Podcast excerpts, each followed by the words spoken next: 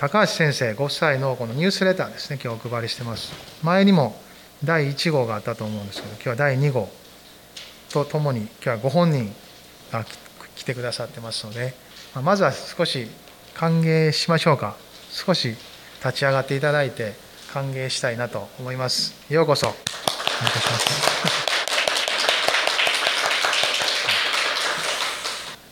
先生方ご夫妻はですね今度6月にインドネシアのジャカルタの方に、えー、まあ、私たちの教会は不思議なつながりでねそのジャカルタから去年から新学生を迎えてあの日本ジャカルタの日本語キリスト教会というところですね。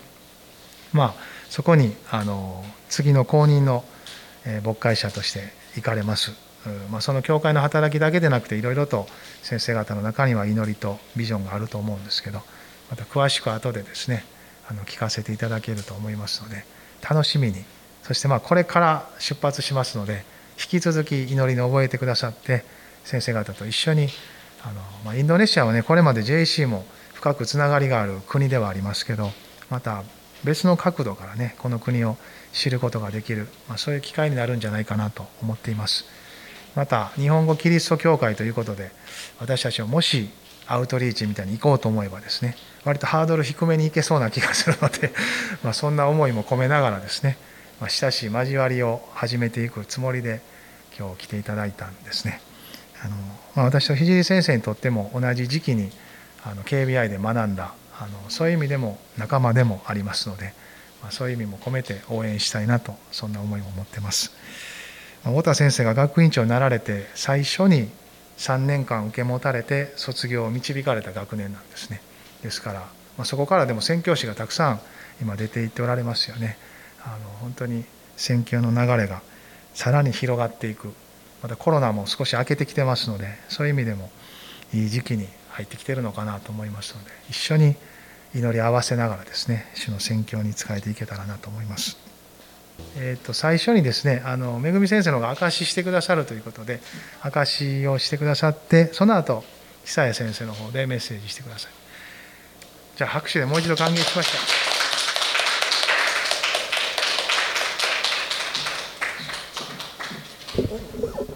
すいません。皆さんおはようございます。高橋めぐみと申します。えー、同じ同姓同名で、えー、KBI の方に大先輩学院長の高橋めぐみ先生あちらはですねひらがなの恵みでこちらは漢字の恵みとなっております、えー、同じお名前ですけれども同じところに行くのであの皆さん本当にあの間違われてですね、えー、まあ、先生が向こうの先生が迷惑をなさってるかもしれないですけどあばよくば間違って献金が来ないかなと思っている次第です。冗談です。冗談ですけどね。はい、皆さん、あの私は美濃福音教会というところに所属しております。えー、同じ群れの JC におります、えー、初めてお会いする方がほとんどだと思います。どうぞよろしくお願いします。えーあのいい先生の方からあのご紹介いただきまして、えー、私たちはですね今美濃福音教会で7年目の牧会に携わるものです、えー、しかしですね実は宣教師の思いはですねずっと若かりし時に与えられまして、えー、まあ、小さなですね、えー、希望といいますかそういうものを抱いておりましたけれども独身時代はですねなかなか開かれず結婚して開かれるかなと思いましたらむしろ狭まっていってですねとうとうあの、まあ、主人がバウンアウトした時がありましてそれとともにあの、まあ、広がると思っていたものが狭まって最後プツンと切れたかなというふうに思ったんですけれども神様の証明と賜物は変わらないという御言葉がある通りですねまあ年を言うのはあのちょっと恥ずかしいんですけれどももう50ぐらいになりましてですねまあ、この間あのモンゴル宣教師の高橋千恵美先生に私は49で宣教師になりましたとおっしゃっておられてですね、まあ、似たり寄ったりですのですごく励まされて希望がありますよね。まあ、歳ぐらいでしたら本当に勢いがあったんですけども「主よ今ですか」やっぱ今が時なんですね神様は私たちにですねインドネシアジャカルタ日本語キリスト教会に行くように、まあ、召しておられたんだなと思うとですね本当自分で言うのも何なんですがあの意外という感じですね。こちらにはあの JJCF と言います通称、えー、JJCF からですねなんと新学生が由美子新学生がいらっしゃるということで本当に神様って不思議だなと wonderful だなと思っております。また高田あ兄弟っていうのがですねあの JJCF におられるんですが役員をされています。彼のですねお母様が間もなく洗礼を受けるということを今日今朝伺いまして本当に感動を覚える次第です。神様は長い目で将来と希望を実現される方だ。そしてご自分の言い放ったことはですね必ず行われるそのような真実な唯一の方だと今日もハレルヤ告白する次第です、えー、御言葉を一箇所だけシェアしたいと思います。それはですねイザヤ書にあります。イザヤ書の49章です。もしお持ちでしたらお分けいただいてえー、私は2017年版をお読みしますが、えー、お持ちの方はですねご一緒に読んでいただいると幸いです。イザヤ書49章6節主は言われるあなたが私のしもべであるのはヤコブの諸部族を立たせイスラエルのうちの残されている者たちを帰らせるという小さなことのためだけではない。私はあなたを国々の光とし、地の果てにまで私の救いをもたらすものとする。ありがとうございます。え私はこの2017年版を読みました時にですね、わお、素晴らしいと思いました。この役はですね、ぴったりだなと思いました何がぴったりかというとですね神様のこの、えー、壮大なご計画のご意思がですね、まあ、2017年版にははっきりと書いてあるんですね。それはですね特にイスラエルのうちの残されている者たちを帰らせるという小さなことのためだけではないというふうに書いてあるんですね。小さなことのためだけではない。えー、イスラエルのうちの残されている者まあ、イザヤ書が書かれましたのはですね、えーと、この補修バビロン捕囚の前ですよね、まあ、イエス様が来られる700年前、まあ、それに書かれたわけなんですけれども今考えれますとですねイスラエルの民が補修から帰ってくるってことは小さなことではないですよね。すごい歴史を動かす神がですね一国を一国の王を動かして命令が出ないと帰れないような集団で補修に連れてこられて集団で戻るってことはですね普通の国ではありえないそのような国です。そして歴史が変わってイエス様が来られてですねやがてあのイスラエルはですねまた崩壊しますねローマのローマ帝国によってしかしですねもう散々バラバラになったそのユダヤ人がさらに集められてまあ建国していきますよね。すごく大きなことじゃないですか。さらに、え、昨年1年間で言いますとですね BFP という、えー、 Bridges for Peace の調べによりますと検査あの調査によりますとですね約7年7万人のユダヤ人が1年間でイスラエルに帰国した帰還したということが書いてます全世界から7万人のユダヤ人がイスラエルに帰ったっていうんですねそのうち5万人はですねロシアとウクライナの期間なんですね。そういうふうに考えますとですねそれはすごく大きなことで壮大なご計画にもかかわらず神様は小さなことのためだけではない。ユダヤ人が救われるためだけではない。そう言い換えるならば日本人が救われるためだけではないということですね。びっくりしませんか、えー、私はあなたを国々の光とし地の果てにまで私の救いをもたらすものとする。パウロがですね2000年前にこのイエス・キリストに証明を受けてそうして世界宣教に行きピシデアのアンティオケというところに来た時に彼はですね1回目説教しました。素晴らしかったけどもよくわからない。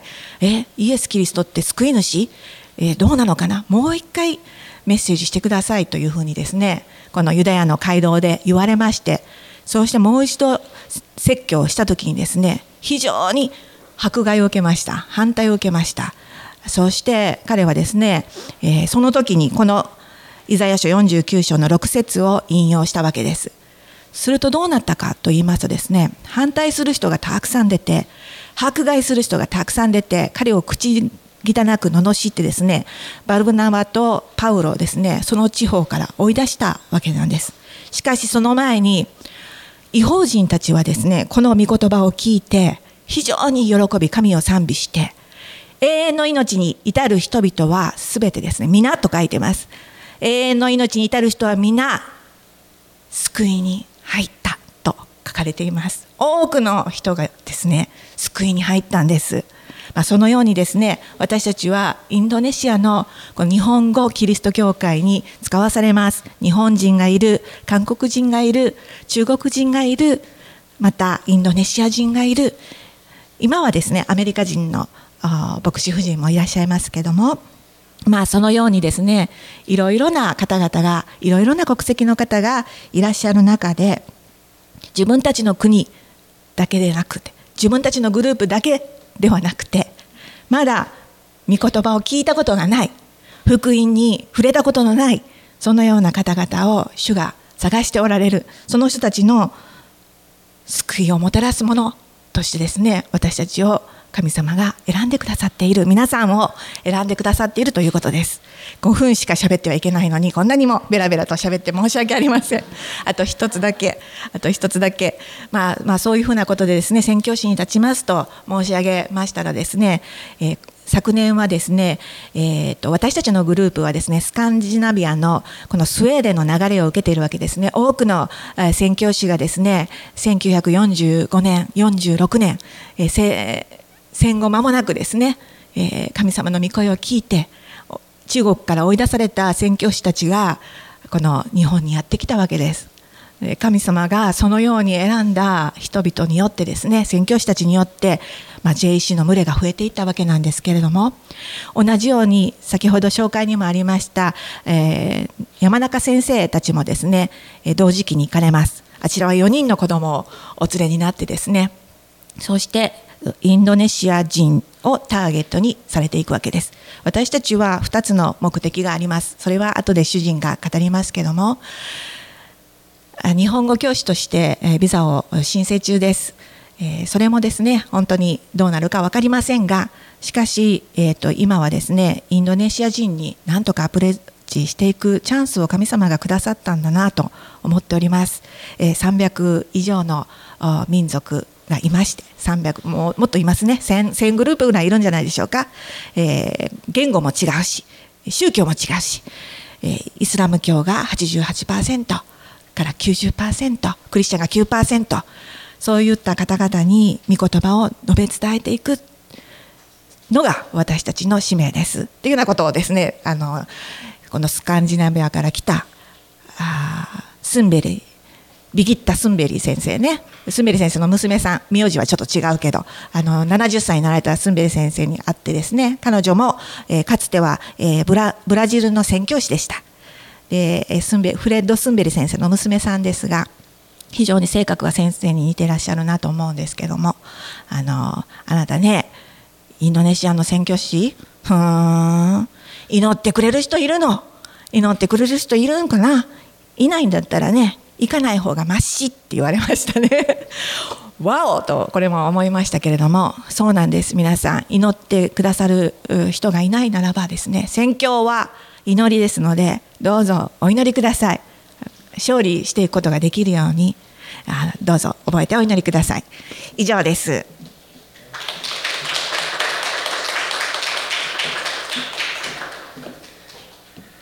はい改めまして、えー、高橋と申します、えー、今日本当に皆さんとご一緒に礼拝できますことを感謝します、えー、今ね先生がおっしゃってくださいましたけどもあの尹先生ご夫妻とは KBI で、えー、同時期に西宮のあの KBI 時代ですね。今は生駒に移ってますけどもその時に、えー、太田先生が学院長になられてでご一緒に学びました。本当にあの井先生は私たちの上の学年でしたね。ですのであのまあ憧れの先輩というかね。母って言ってますけど。あの私たちにとって教えてくださった、ね、先輩の一人でした。そしてあの聖先生は3年生の時に同学年であの学びをさせていただいたんですね。なので本当にあのよくしてくださっています。本当に感謝なんですね。そして数年前のあの子どもたちのあのキャンプの時に、えー、お誘いくださいましてえー、ソニ高原でね、えー、ソニ高原でしたねあれね。の時にキャンプご一緒にさせていただきました、えー、うちの子どもたちも本当に、えー、良い刺激を受けて、えー、います。その子どもたちも今、えー、随分大きくなって、えー、中学生高校生になっています。本当に鹿島からあのたくさんのものを頂いていることを本当に感謝したいと思います。そして今日もこのことをですねご一緒にあの選挙のことについてお話しできることシェアできること本当に感謝したいというふうに思います。少し私の紹介させていただいて、えー、させていただきながらお話したいと思いますけども、えー、私がイエス様と出会ったのは1995年の阪神・淡路大震災の時でした。少しちょっと見えにくくて申し訳ありませんけどもあのえっとこれ何かというとあの阪神高速がね倒れている、えー、時の写真です。まあ今その若い、えー、友達たちは多分知らない時代ですけども私この時ちょうど大学生でした、えー、家は宝塚でした。そして、えー、電気が止まりガスが止まり、えー、全てのインフラがなくなってしまったですね私の家はそんな大きな被害はありませんでしたしかしですね電気が止まってその後何時間かしてから震災の当日、えー、電気がついた瞬間にテレビがあの復活した時に、えー、映った、えー、映像がまあこれだったんですね。この光景は今でもあの私の目から離れないと言いましょうか。ずっとこのものがあります。そしてさあ自分の家は大きな被害なかったけど何ができるかなって思いました。何がこの現地の人たちのために何ができるかなと思ったんですね。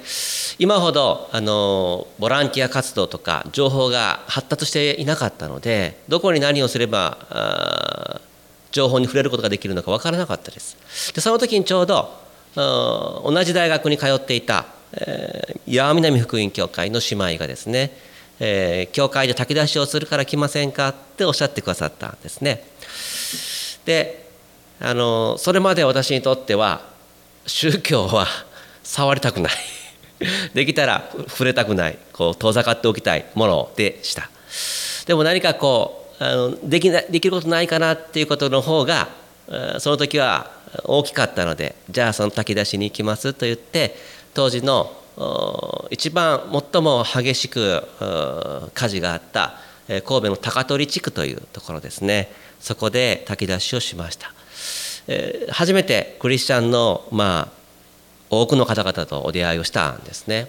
その時に思ったのはあクリスチャンって普通の人やなって 思ったんです。当然のことかもしれませんけども普通やなって思いました。なんかそれまで何かこう宗教が勝ってるとかそういうことが私の中にありましたけどもああそうじゃないんだな普通の方が何か一つの目的のために働いてるんだなということを思わされました、まあ、それがきっかけでしたけどもその年の実は私10月にはですねあの洗礼を受けていました。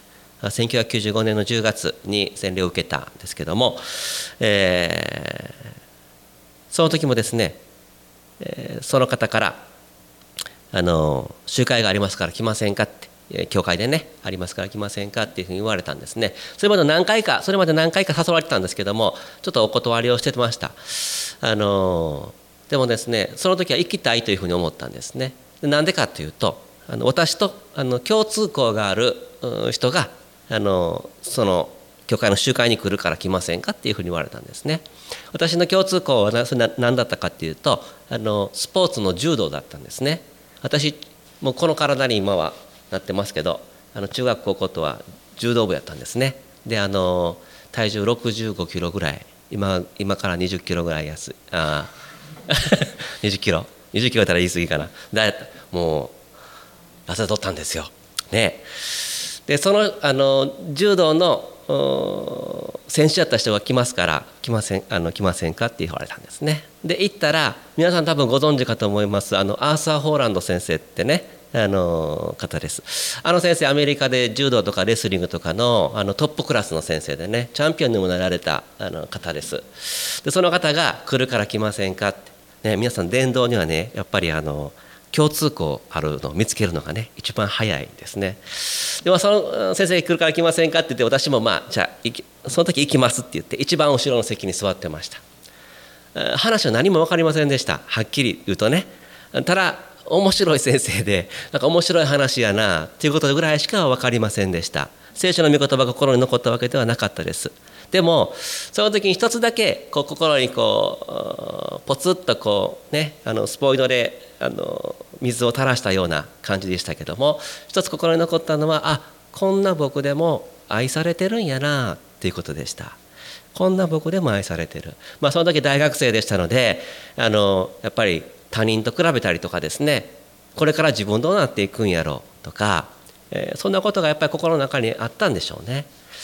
こんな私でも大丈夫だっていうことを何か心の中にあってあこの方に、えー、まあ、信じるとかなんか罪が示されたとかそういうわけではありませんでしたけどもこの方についていきたいなって思ったんですね。それが、えー、私にとってのイエス様を信じる大きなきっかけになりました。私たちはそれぞれいろんな方法でもって神様が読んでくださいましたけども私にとってはそのような方法で、えー、イエス様が読んでくださいました。そして今回、え、来年今年の6月末にジャカルタに行くわけ行かせていただくわけでありますが少しジャカルタのことまたインドネシアのこともねあのご存知の方も多いかもしれませんけどもご紹介をしたいなと思います。ジャカルタ日本語キリスト教会というところに使わされてまいります。そしてインドネシアに住んでいる日本人どれぐらいいますでしょうか、えー、大体1万2000人から2万人ぐらい、えー、堺市で8万人私たちの住んでいる箕面市ですと12万人ぐらい、えー、柏市だとどれぐらいですかね？何万人ぐらいの人口でしょうか？はい。8万人。あ大体同じですね。堺市と同じですね。これぐらいの人数の方々が、えー、比べるとインドネシアの日本人ってすごく少ないですね。どんな人がいてるんですか？まあ駐在さんもしくは政府の方。今あのジャカルタからねえっと東カリマンタンの方に首都を移動しようとしてます。なのでえー、多くの企業がまた今年入ってくるんじゃないかなと思いますけども。それとかあと現地採用された方国際結婚された方また、えー、数は少ないですけども日本インドネシアに残った、えー、第二次世界大戦の時にですね最後残った日本の残留兵の子孫たちというのが、えー、意外といてます。3000人ぐらいの人たちが、えー、残留兵として残ったというふうに言われていますのでその子どもたちが、えー、インドネシアにはいます。少し、えー、戦争のことが話し出ましたので、えー、インドネシアの歴史をお話ししますと、えー、かつては、えー、日本が支配する前はオランダの植民地でしたなのでジャカルタのですねあの、え、ところどころにこういうオレンジ色の屋根が特徴的な建物が結構残ってます。これはあのコタトゥアというあの地域なんですけど、えー、オレンジ色の屋根がね残っているんですね。そして、えーまあ、その後日本軍が支配したわけでありますけどもインドネシアっていうのはあの言葉の国の名前としてはねインドとネシアっていう2つの言葉がくっついてできてます。でインドっていうのはあのインドですね。あのでオランダの人たちがインドに行きそして次にじゃあどこ行こうかと思ったらインドよりも少し先にある島々の国々にそこに行こうと思ったんですね。なのでインドの先にある島々っていうのがインドネシアっていうあの言葉の意味ですね、えー、そこにオランダ軍が攻めてきその後日本軍が、えー、支配したわけでありますけれども今は、えー、本当にえどちらかというと親日的な国になっています経済もすごく発達をしていますけれどもその中に JJCF がありますが先ほどおうちの家内が言いましたがたくさんの人々が通っておられますいろんな国の方々がおられますね。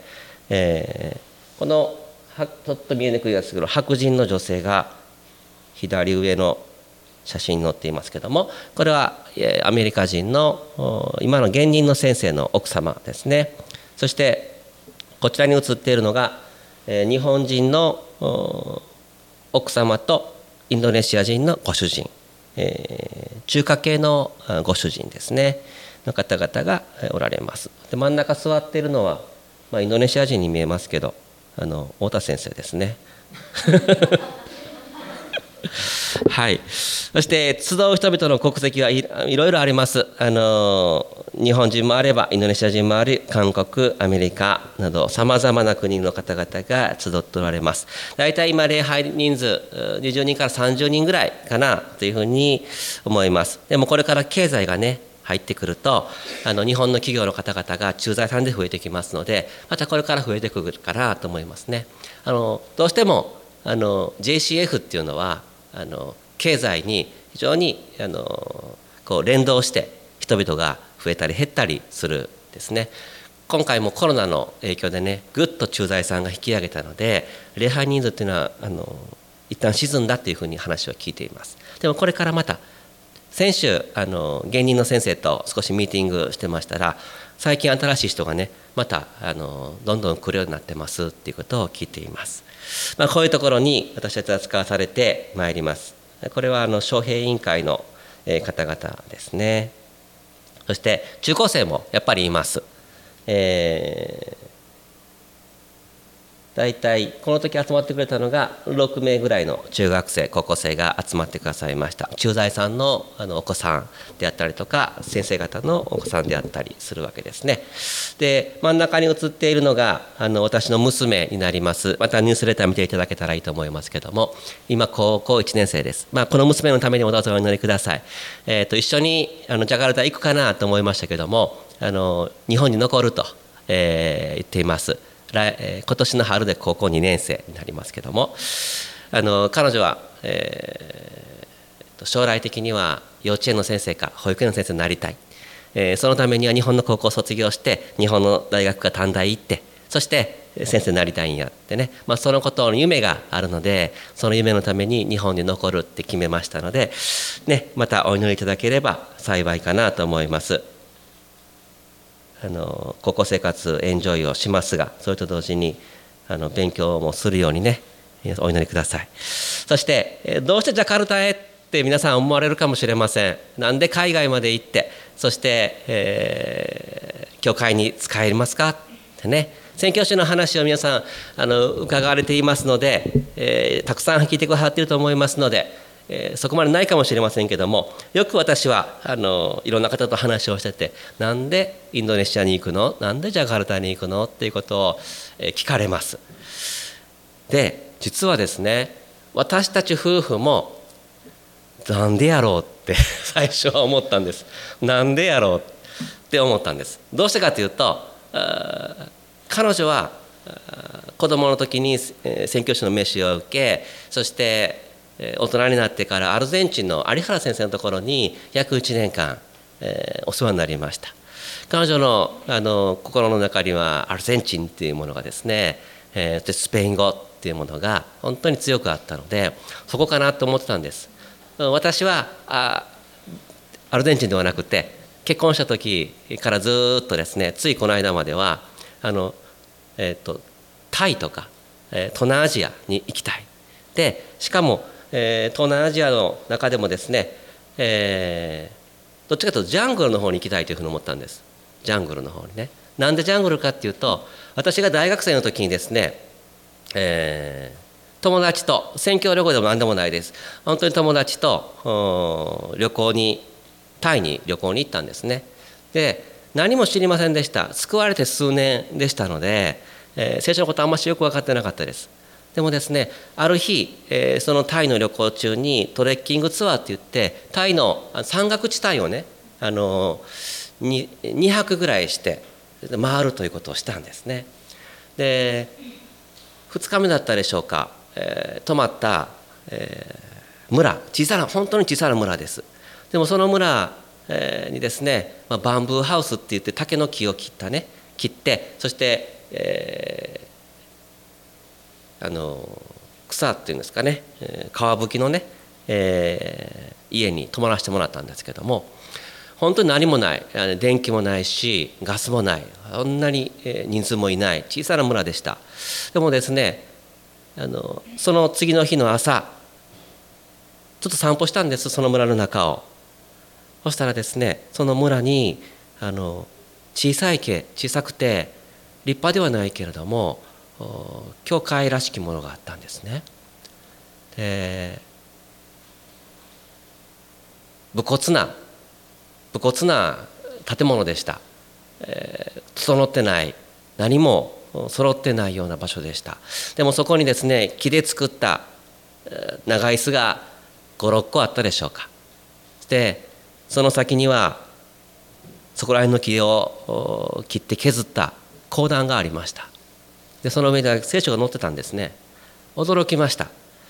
まあ今でもあのその光景、えー、焼き付いてますけれどもあこんなとこまで聖書の言葉を述べ伝えに来てる人がいてるんやなって聖書のこと分かってないながらもびっくりしました。なぜかというとその山岳地帯すぐちょっとすぐそこにあの奥入っていったらいわゆるゴールデントライアングルと言われる地域であの麻薬の密売であるとか麻薬の栽培とかされているような地域なんですね。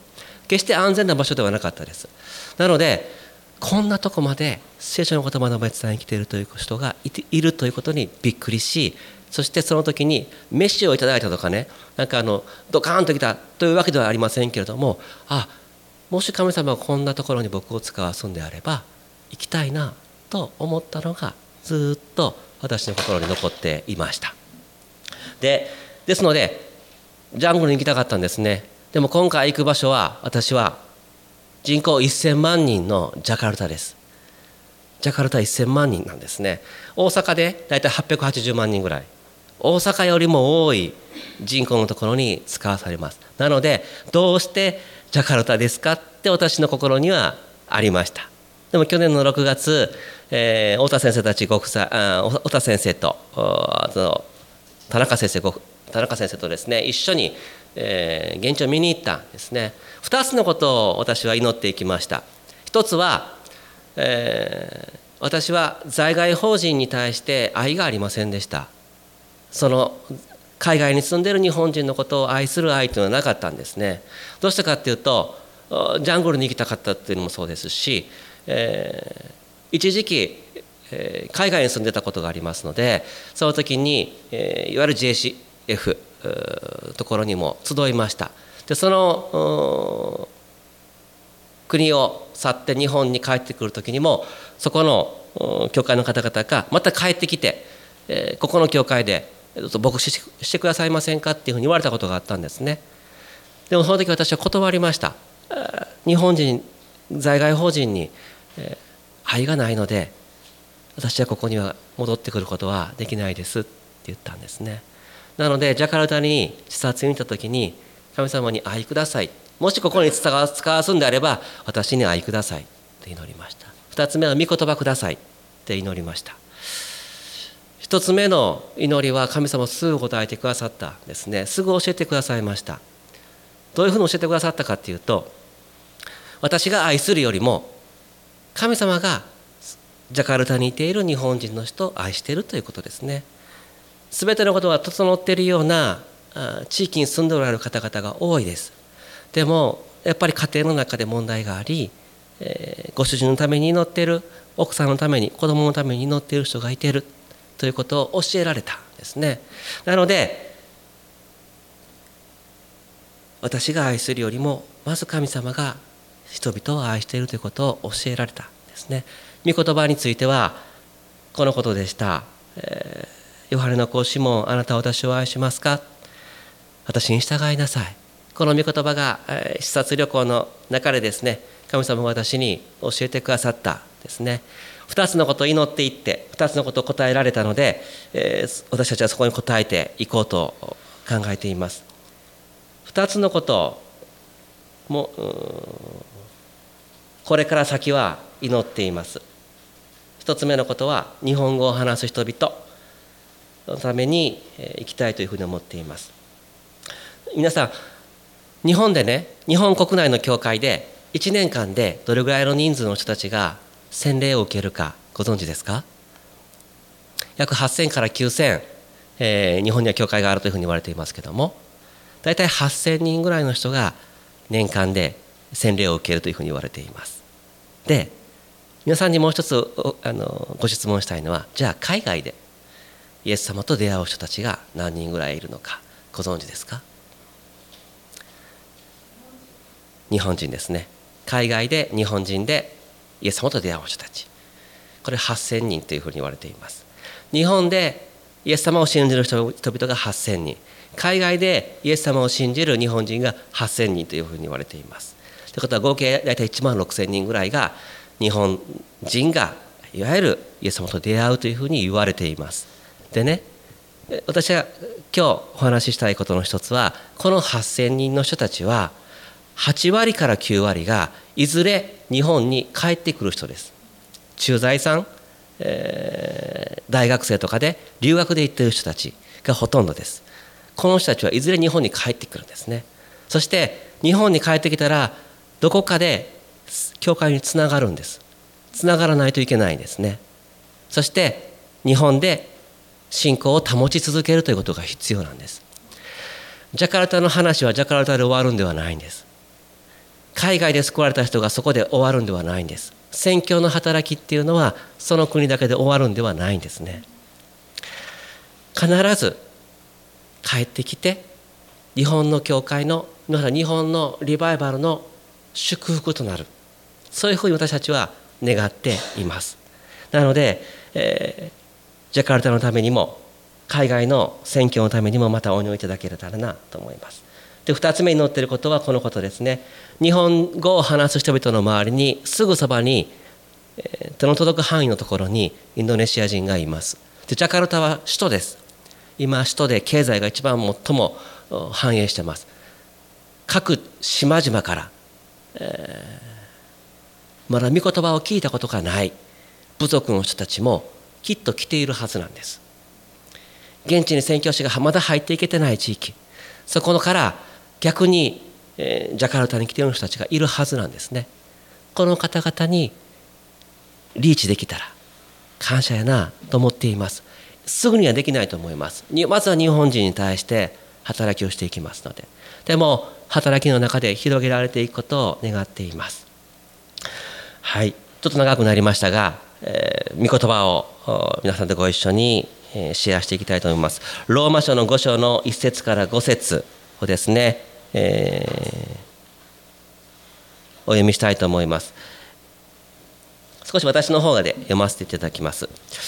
ですから信仰によって義と認められた私たちは私たちの主イエス・キリストによって神との平和を持っています。またキリストによって今私たちの立っているこの恵みに信仰によって導き入れられた私たちは神の栄光を望んで大いに喜んでいます。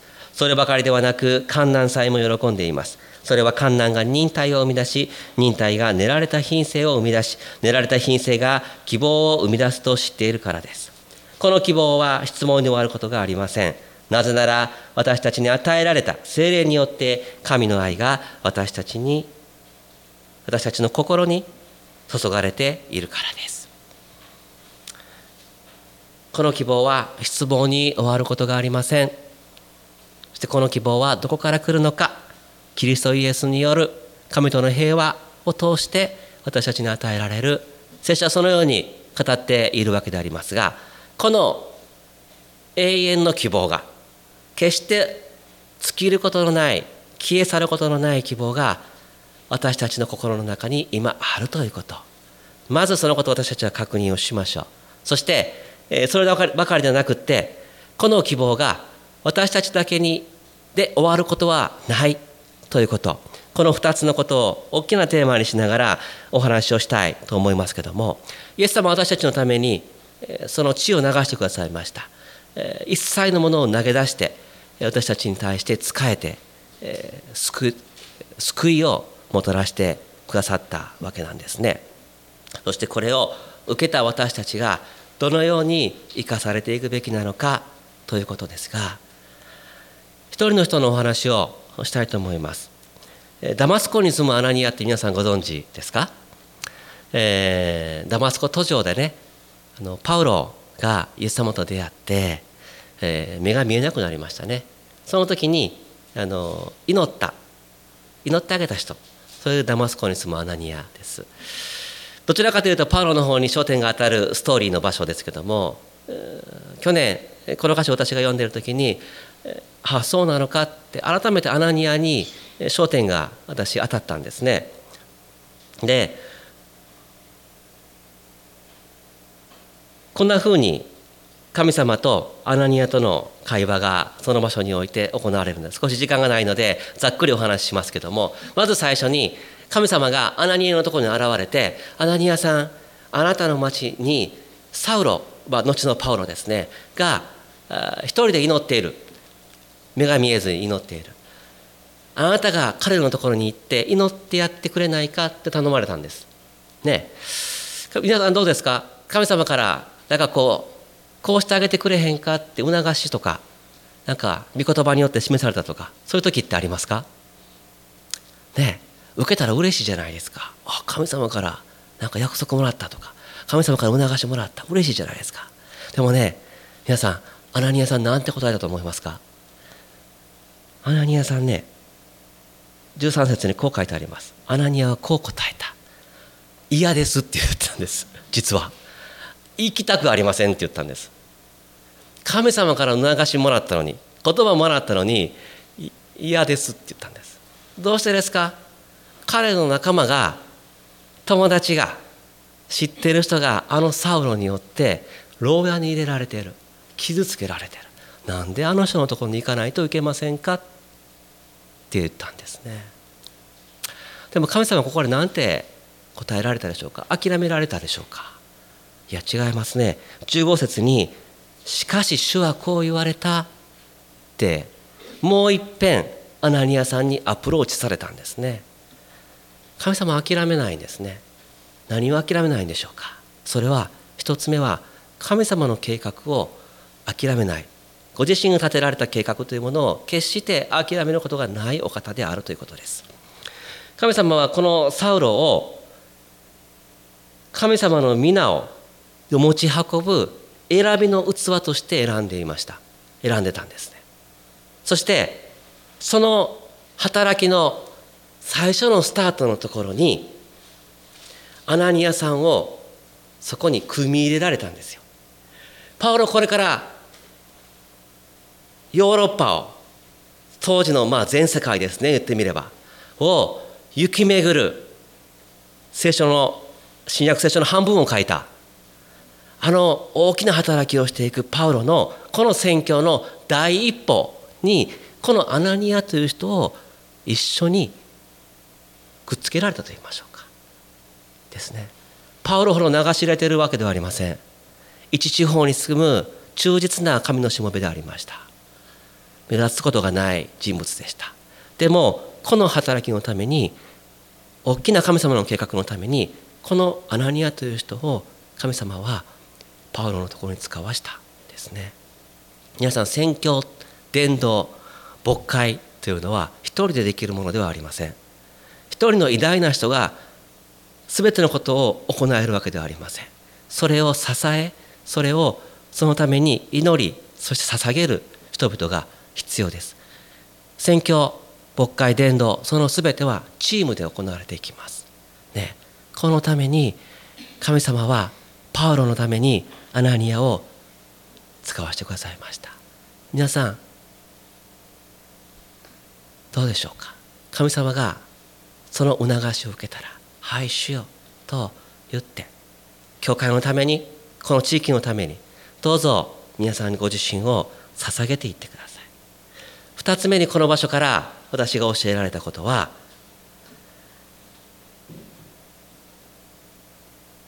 アナニアのことを神様がよくご存知やったということです。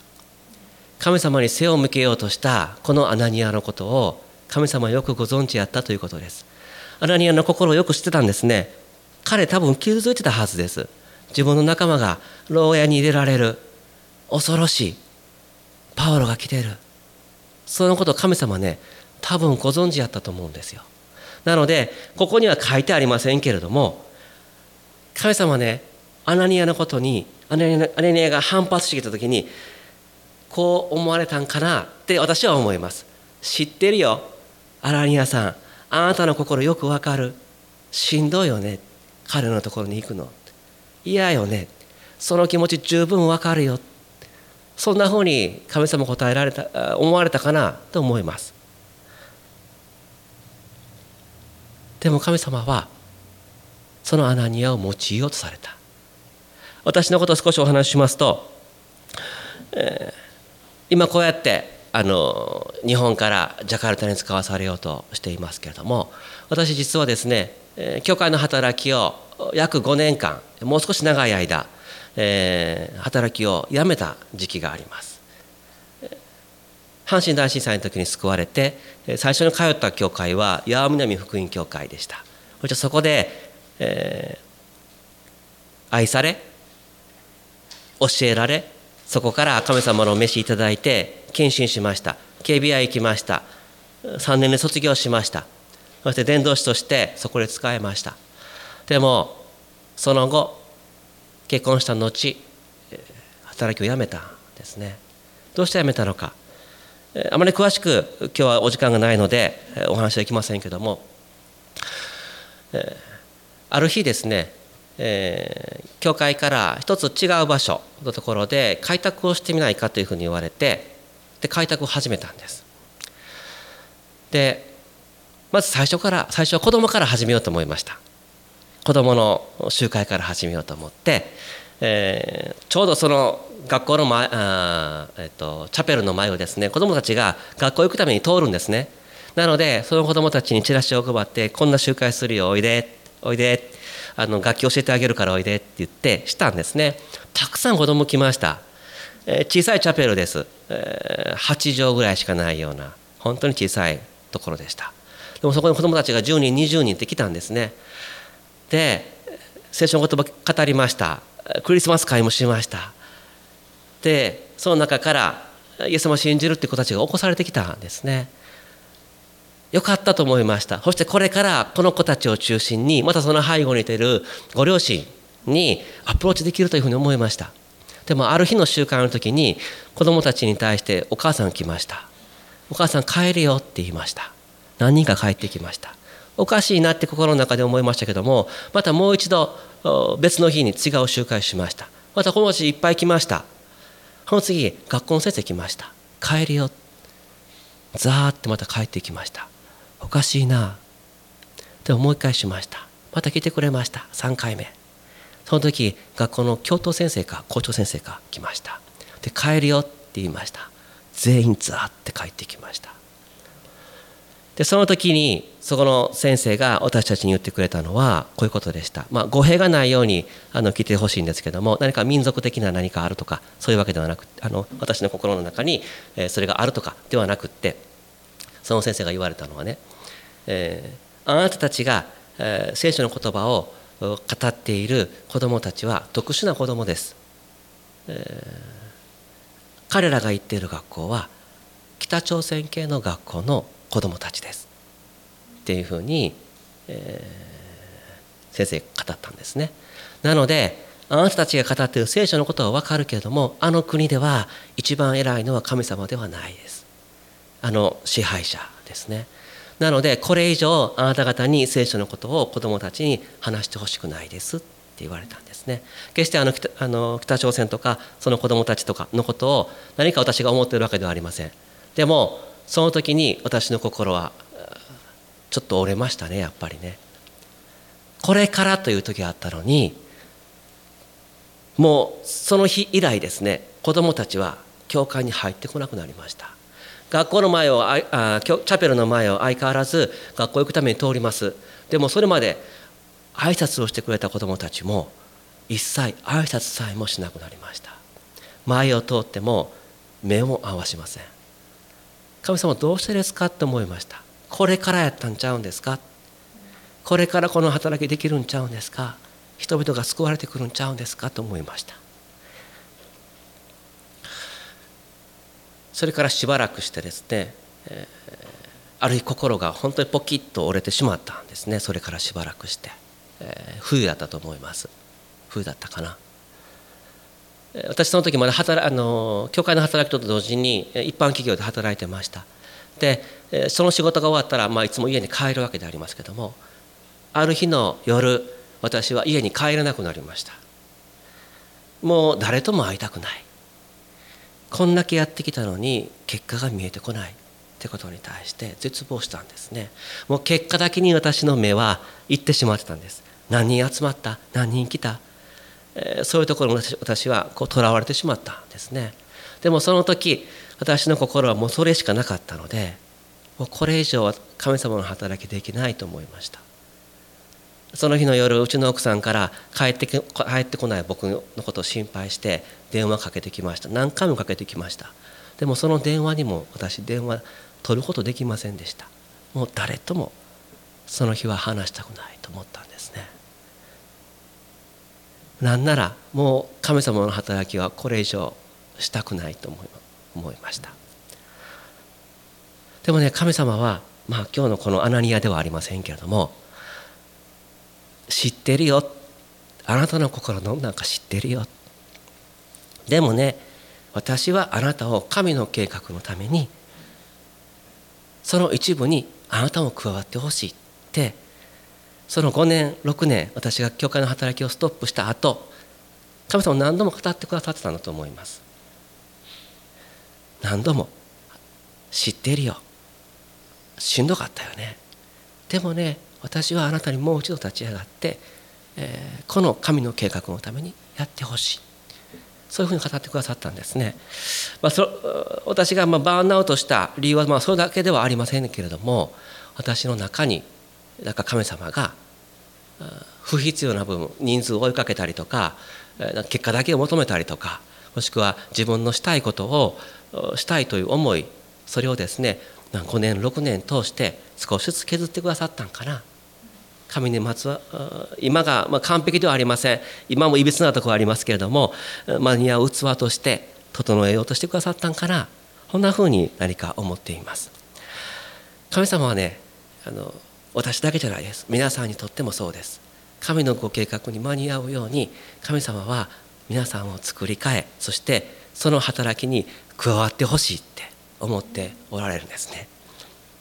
そして破壊書のところを皆さんとご一緒にシェアしたいと思いますけども破壊書はどんな背景かというとですね、えー、イスラエルの民たちが罪を犯し神様から背を向けて自分の好き放題をやっていた。その時に補修の民にあったんですね。補修されたんです。町町町は滅ぼされ神殿はうん崩されたですね。なくなってしまった。そして自分たちは異国の地において過ごさなければならなかった。でも70年後クロス王の命によって帰って神殿を建て上げようっていうふうに言われたんですね。彼らにとっては多分喜び喜びやったと思います。帰ってくることができる。そして神殿礼拝ができる。彼らは喜んで立て上げようとしました。でもね彼らが立て上げようとしたその神殿を彼ら自身が見た時に彼らの心の中にあったのはなんやこんなものしか僕らは立て上げられへんのかということだったんですね。70年保守のための中にあって彼らにはもう力がなかった経済的な力もまた人数的な力も彼らには十分ではなかったんですねそしてソロモンが建てたあの壮麗な神殿を建て直すことができると願っていた民がいたんですね。でも彼らが建て上げ始めたらあの神殿には遠く及ばない。70年前のことを知っている。あの素晴らしい神殿には遠く及ばない。私たちにはこんなことしかできないのか。もっとできると思ったのにこんなんしかできへんのか。と思った民たちがいたんですね。でも神様はこの民たちにも知ってるよ。あなたたちが建てようとしたものがないに等しいと思ってることを知ってるよ。でもねアナニアに対してはしかし主はこう言われたというふうに言われますけどもこのイスラエルの民たちに対して神様は何と言われたのかゼルバベルよ今強くあれ。大祭司ヨシュアよ強くあれ。この国のすべての民を強くあれと言われました。ゼルバベルはリーダーでした。実際的なことをする群れのリーダーですね、まあ、言ってみれば教会の羊であり役員でありリーダー的ないろんなことの働きをリーダーをしている人々でしょうか。大祭司ヨシュアは教会の霊的なリーダー。牧師先生伝道師主に仕えようとする人々ですね。そしてこの国のすべての民をというのは誰でしょうか？イスラエルの民全体ですね。神様はリーダーだけではなくってすべての民にすべての神に従いたいと願っている名も知れぬ人々のためにも神様はよくご存知で強くあれとおっしゃる。そしてあなたもこの神殿の再建に加わってほしい。神の計画に加わってほしい。神殿の再建の計画誰が立てられましたか？人ですか？クロスオですか？いえ違います。神が神を礼拝する場所を立て直すことを計画された。そしてクロスオを使って人を使って私たちを使ってその場所を再建しようとされた。神様の計画ですね。この計画を最後までやり遂げてほしい。仕事に取り掛かれっていうふうに書いてありますけどもこれはどういう意味でしょうか。あなた方が始めたことをやり遂げてほしい。ってことです。皆さん一人一人に神様はそのことを今日もおっしゃっているように私は感じます。神の計画神の国の計画は全ての人々が主イエス・キリストの前にひざまずきこの方こそ主であると告白することです。一切のものを隔てを分け分け隔てられているものを取り去り崩れさせてくださり主の御前にひざまずくことを神様願っておられます。そのために私たち一人一人を用いたいと願っておられるんですね。最後に一人の人のことをお話をして終わりたいと思いますけどもちょっとあの、えー、画像をぼやかしてます。あのイスラム伝道されている方々が、えー、ちょっとここの中に映っていますので、えー、少し顔はぼやかしていますけども一番、えー、向かって右側のお二人なんですけどもひげ面の方とその後ろに立っている女性の方この方ご夫婦です。もしかしたら聞いたことがあるおかしかもしれませんけどもこのお二人ある時期ですねあの一人の宣教師と外国から来られた宣教師と一緒に、えー、イスラム伝道をしていました。そして、えー、自分の仕事を持ちながら働きをしていたんですね。ある時は、えー、その現地にしているいているイスラムの人たちに対して、えー、水の作り方を教えてあげたりとか農業の仕方を教えてあげたりとかということをしながら一般的な知恵知識を用いながら選挙活動をしていたんですね。ある日の朝一緒に働いてた宣教師が突然自分の家にやってきましたそんな時間に、えー、ミーティングがあるわけでもなかったんですけども突然宣教師が来ましたそしてこのインドネシア人のこの方にですね言ったのは、まあ、仮にニックさんというふうに名前にしましょう。ニックさん私たちは突然やけども母国に帰らないといけません。って言いました。ニックさん驚きました。彼まだまだこの地にいて、えー、このカリマンタンという場所にいて一緒に選挙の働きをしてくれると願ってたんですね。でも突然帰らないといけない。どうしてですか？なんで帰らないといけないんですか？選挙師答えました。私たちは母国から帰ってきなさいというふうに言われました。ニックさんなんで？どうして？これからこの村この地域に住んでいる人々がイエス様のことを受け入れて信じる人々が起こされてくるんじゃないんですか？これからも一緒にやりましょうよ。選挙師答えました。僕もそう思う。いずれここの人々が隔てが取り除けられ回収しイエス様の身元にひざまずいて礼拝する。そのことを私もそう思っている。でも母国の人はこの働きを見てあなたの働きには今目が見えてない。まだ救われている人が起こされてない。あなたの働きは失敗してる。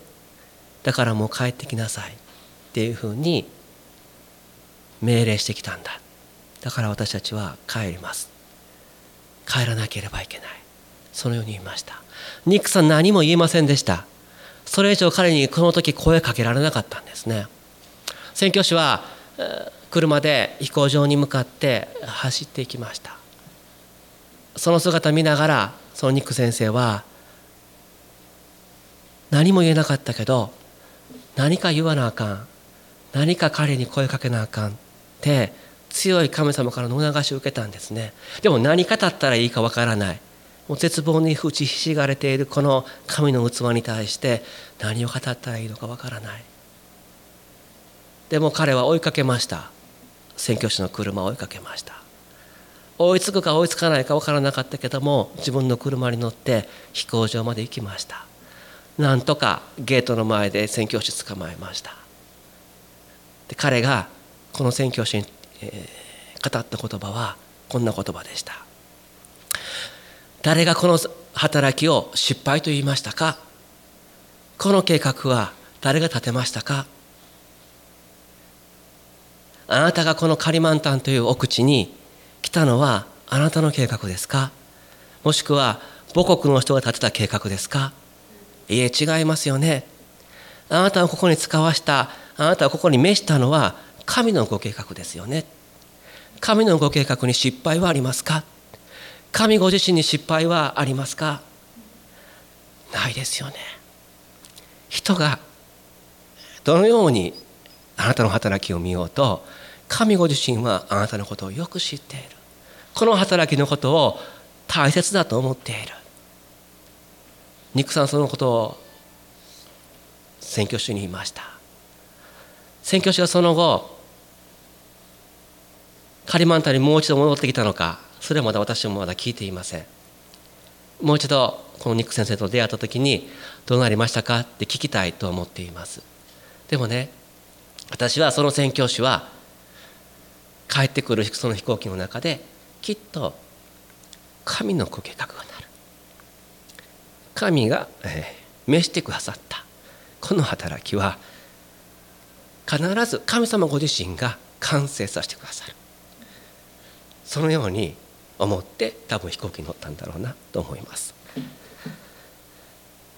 皆さん聖書の御言葉このように言います。この希望は失望に終わることがありません。私たちが忘れてしまった祈りがありますでしょうか。もしくは私たちが諦めてしまった祈りがありますでしょうか？遠い昔あの人のために祈ってた。この人が救われるように祈ってた。でもなかなか救われてこない中において諦めた祈りがありますでしょうか？でもね神様はどうでしょうか？その人の救いのことを諦めることがあるでしょうか？ないですね。主は私たちのことも愛してくださっておりこれから救われてくるようとしている人々を愛して私たちをその場所に使わしたい。皆さん一人一人をその場所に使わしたい。そのように願っておられます。そして神のご計画が神の国の前進がそこにおいてなされることを願っておられます。アメンですか？アメン。感謝します。お祈りします。恵み回転の地なる神様あなたの皆を賛美いたします。この希望は失望に終わることがありません。なぜなら私たちに与えられた精霊によって神の愛が私たちの心に注がれているからです。主よあなたがご計画をされすべての人々があなたの御前に出てそしてあなたの御言葉によって救われる。そのことを願っておられることもう一度私たちは覚えます。そしてこの働きのために私たちは何ができますでしょうか？どうぞ私たちをあなたの御心のままにお使いくださいますようにお願いいたします。ハレルヤ主ありがとうございます。このもののように私のように失敗することもあります。あなたから背を向けようとしたこともあります。しかし主よあなたは私たちにこう言われた。そのようにおっしゃってくださる。あなたのことを知ってるよと。それでもあなたを神の計画のために使いたいんだ。そのようにおっしゃってくださる。そのことのゆえに感謝いたします。たくさんいろんなことを話しましたが聖書の御言葉のみが私たちの内側に残りますように。イエス様の名前によってお祈りいたします。アーメン。立ち上がりましょう。もう少しだけ一緒に祈りましょうか。ハレルヤ総額の中で一緒に祈ってキリストを生きるその祈りの後で賛美しましょう。ハレルヤハレルヤイエス様感謝します。感謝します。イエス様ありがとうございます。今語られた一つ一つ何かあなたの心に残ることをそこから祈っていきましょう。主の前に出ましょう。受け取りましょう。か受け取れることがあったら主に感謝して受け取りながら神様を崇めましょう。ハレルヤハレルヤイエス様。イエス様ありがとうございます。主に愛されていることをもう一度しっかり受け取りましょう。主が見放していない。主が許してくださっている。その十字架を仰いでもう一度神様に近づきましょう。自分を見つめすぎないで主を見上げましょう。全てを成し遂げてくださったイエス様。をハレルヤ。その祝福を一緒に受け取りましょう。ただ今主から受け取りましょう。受けましょう。私たちの心や生活や人生や何か日頃との忙しさもちょっと置きましょう。今。神様の前にただ主が祝福してくださっているその恵みを受け取りましょう。ハレルヤ。ハレルヤ。ハレルヤあなたの計画も一旦起きませんか？主がさらに祝福してくださり主のビジョンとして受け取ることができるように主の前に置きましょう。ハレルヤ空っぽになった方がたくさん主からのものを受け取ることができます。握っていない方が神様のものをつかめます。ハレルヤハレルヤハレルヤハレルヤ聖霊様が覗いてくださる一つ一つの恐れや不安をそのままにしていただいてまっすぐに神様のところに降りましょう。ハレルヤハレルヤ。イエス様感謝します。イエス様ありがとうございます。ハレルヤハレルヤ。今主をあがめましょう。主をあがめましょう。ハレルヤラベカバラダラマスサンブラダラマスフィリリビリリビリ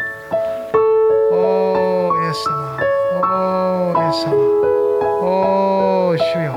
あなたの将来も委ねましょう。主はあなたに将来と希望を与えてくださってます。